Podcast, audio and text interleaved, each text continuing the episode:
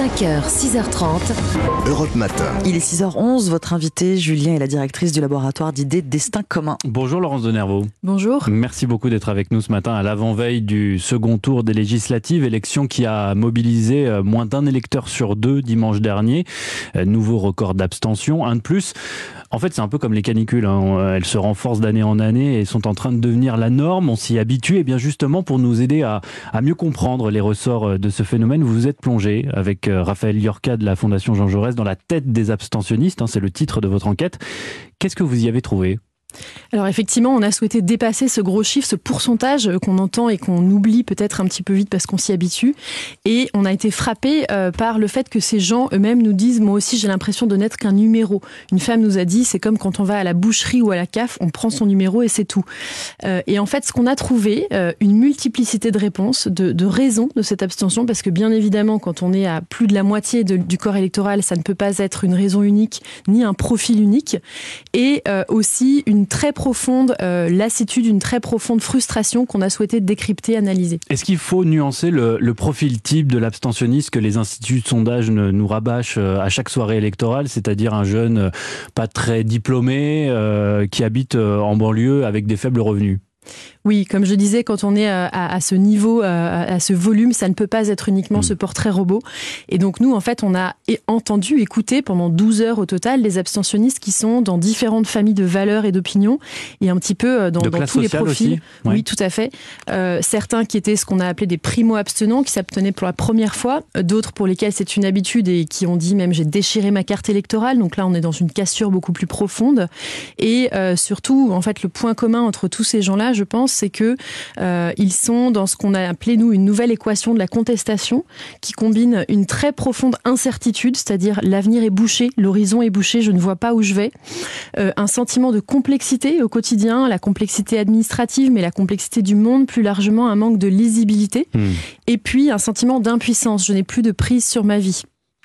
Euh, C'était exactement ce que j'allais vous dire, un sentiment d'impuissance face à des problèmes de plus en plus complexes.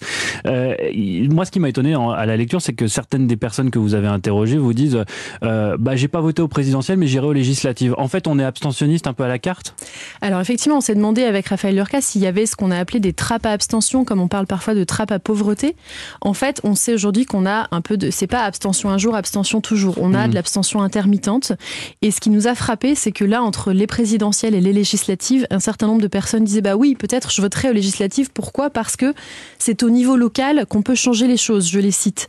Mais là, bon, sauf que c'est une élection voilà, nationale. On a, on comprend qu'il y a quelque chose de problématique dans le sens où les gens euh, ont l'illusion que les députés seraient des élus locaux. Donc il y a un problème de compréhension aussi de, du, du, schéma politique actuel. Effectivement, ça mmh. fait partie des sujets sur lesquels il y a un besoin de pédagogie qui est immense. Donc si je schématise, euh, pour résumer, les, les abstentionnistes sont toutes ces personnes qui ont le sentiment d'être des pions, euh, pour en revenir à ce que vous disait cette dame, dans un grand jeu un peu au ressort fatigué et aux règles toujours plus complexes Il y a un peu de ça, mais après, euh, toutes les raisons qu'on a identifiées, donc on a appelé ça la perte de foi, le fossé, la déconnexion des politiques, euh, l'éthos aussi, la, la, critique de la politique spectacle, de l'agressivité et enfin les freins administratifs, on pourrait se dire tout ça, en fait, c'est des choses que les personnes qui votent euh, peuvent critiquer aussi, aussi oui. partagent aussi.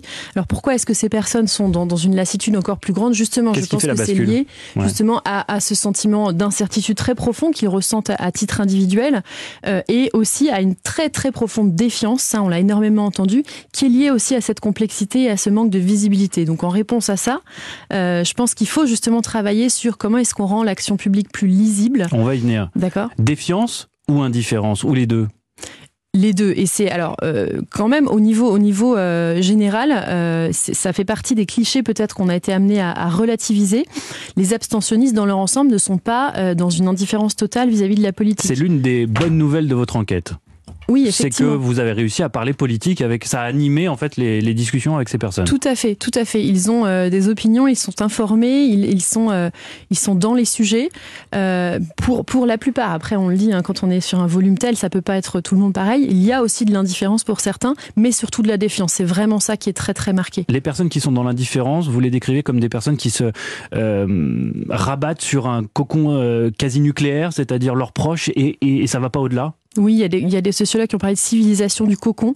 Euh, on, on, les interrogeait en général sur leurs préoccupations. Euh, c'est toujours les sujets du, du très proche, de l'intime mmh. et du quotidien. Ce sont mes enfants, ma santé, ma sécurité euh, et avec et mon pouvoir d'achat, et bien évidemment.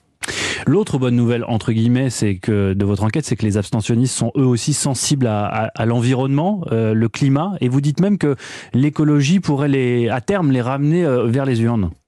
Effectivement, on a souhaité euh, comprendre en fait comment ces, ces, personnes se positionnaient sur un des défis majeurs de, de notre époque. La bonne nouvelle, c'est que ils sont tout aussi sensibles que la moyenne des Français. Après, euh, effectivement, ça peut être un vecteur de réengagement, mais il y a des conditions, il y a des freins à lever, il y a des des, euh, des blocages. Alors d'abord, le fait qu'ils sont très irrités là aussi par un sentiment d'impuissance face à une offre qui ne correspondrait pas à leurs aspirations écologiques. Ils ont mmh. beaucoup parlé, par exemple, du suremballage. En tant que consommateur, je me sens tributaire de l'offre. Euh, et également euh, un, un, sentiment et de la faiblesse de la réponse politique aussi. Oui, tout à fait, tout à fait. Ils ont beaucoup parlé des lobbies, euh, la critique de, du manque d'exemplarité aussi des politiques et mmh. du manque de cohérence qui, est, qui est revenu souvent. Et là, Le on jet a, privé on a... pour aller voter à Prades, par exemple. C'est ça, ça c'était un exemple très récent, mais on a, on a relevé aussi une persistance rétinienne assez frappante d'exemples de, parfois qui datent d'il y a 15 ans et qui marquent encore. Donc ça, évidemment, c'est un sujet sur lequel il faut être vigilant. Laurence de Nervaux, vu l'ampleur que prend désormais l'abstention à chaque élection, on l'a rappelé au début de l'entretien, plus d'un électeur sur deux pour euh, le premier tour dimanche dernier, on comprend que c'est tout le système politico-médiatique qu'il faut refonder en fait.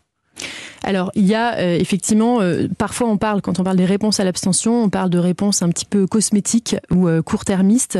Bien sûr, il faut lever un certain nombre de freins administratifs, mais c'est pas ça effectivement les enjeux de fond. Il faut travailler sur cette crise de confiance euh, dans la politique, mais aussi dans les médias. Et nous, on a identifié un certain nombre de leviers, la question de la pédagogie de l'action publique qui doit être faite beaucoup plus à un niveau intermédiaire entre le micro et le macro pour donner de la lisibilité. L'éducation, bien évidemment aussi, qui doit pas. Alors, quand on a parlé euh, si vous voulez, citoyenneté, euh, éducation civique, les gens nous disaient oui, c'est ne pas jeter les papiers par terre. Ça, c'est un petit peu euh, désolant. Oui. C'est le degré zéro de la citoyenneté. Il mmh. faut absolument repenser une éducation à la démocratie qui intègre une éducation aux, aux médias, médias, et à oui. l'image aussi. Ça nous semble fondamental. Ce que, a... Ça m'a interpellé, c'est ce que certaines des personnes que vous avez interrogées vous disent, c'est qu'elles se sentent totalement perdues face à une offre qu'elles jugent pléthorique voire inutile pour beaucoup de, canaux de communication C'est ça. Et d'ailleurs, il y avait un parallèle assez intéressant entre euh, ce, qu'on appelait ce vertige du trop dans les médias, mais aussi dans la politique. Les gens qui nous disent 12 candidats, en fait, je me suis perdu. Euh, et euh, il y a un sentiment de défiance aussi là, parce qu'on a l'impression qu'on veut nous justement nous, nous, perdre. Même chose dans les médias. Et ça, on sait parfois, ça, ça, ça crée même une une volonté de couper. Euh, ça a été le cas notamment après le Covid. Euh, un certain nombre de personnes aussi, c'est aussi lié au caractère anxiogène parfois mmh. de l'information. On dit je coupe, je ne regarde plus la télévision de la même façon qu'on pourrait dire j'arrête la cigarette en fait parce que c'est presque, je sens que c'est devenu toxique pour moi. Vous proposez également, et ce sera ma dernière question, euh, qu'on simplifie les démarches administratives. Par exemple, que quand on déménage, et ça arrive très souvent à plein de Français, euh, l'inscription pour les listes électorales se fasse automatiquement? Oui, il faut le faire. C'est un frein qu'on peut lever, donc pourquoi s'en priver? Et c'est pas anecdotique parce que c'est 3 millions de Français qui déménagent chaque année, donc euh, si on multiplie par les 5 années d'un quinquennat, ça fait 15 millions de personnes. Donc bien sûr qu'il faut le faire. Merci beaucoup Laurence de Nervaux, directrice du laboratoire d'idées Destin commun d'avoir euh, répondu à nos questions ce matin. Excellente journée à vous.